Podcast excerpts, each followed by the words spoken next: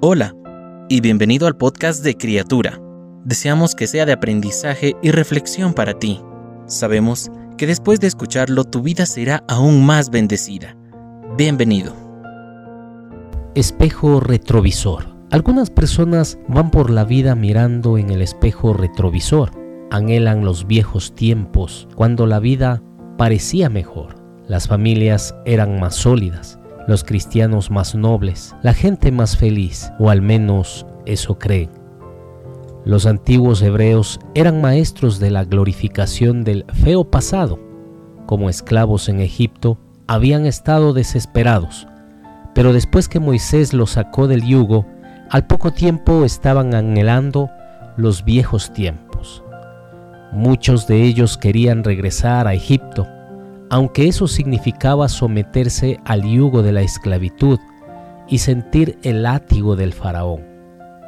No es de extrañar que Dios les cancelara el pasaporte a la tierra prometida.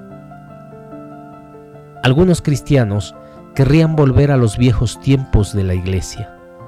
Pero, ¿cuál iglesia? Los creyentes han pasado por enormes dificultades desde los días de Pablo.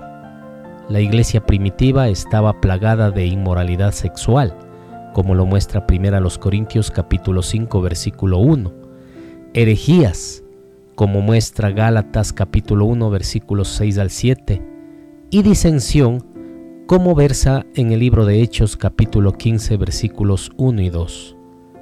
No había viejos tiempos para la iglesia ni en el primer siglo ni en el siglo XX. Evita la trampa de mirar atrás, a menos que sea para recordar una lección aprendida o para gloriarte de lo que Dios ha logrado. Para aquellos cuyas vidas están centradas en Cristo, los mejores días siempre están en el futuro.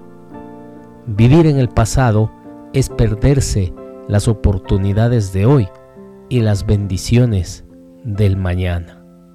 Recuerda lo que nos enseña Gálatas capítulo 5 versículo 1. No estéis otra vez sujetos al yugo de la esclavitud. Amado Padre, gracias Señor por sacarnos de esa vieja forma de vivir. Hoy ser nuevas criaturas. Ayúdanos a caminar con sabiduría de aquí en adelante, Señor y que solamente recordemos el pasado para glorificar tu nombre, poder mostrarle al mundo cuán maravilloso eres tú, cómo cambiaste, Señor, nuestras vidas.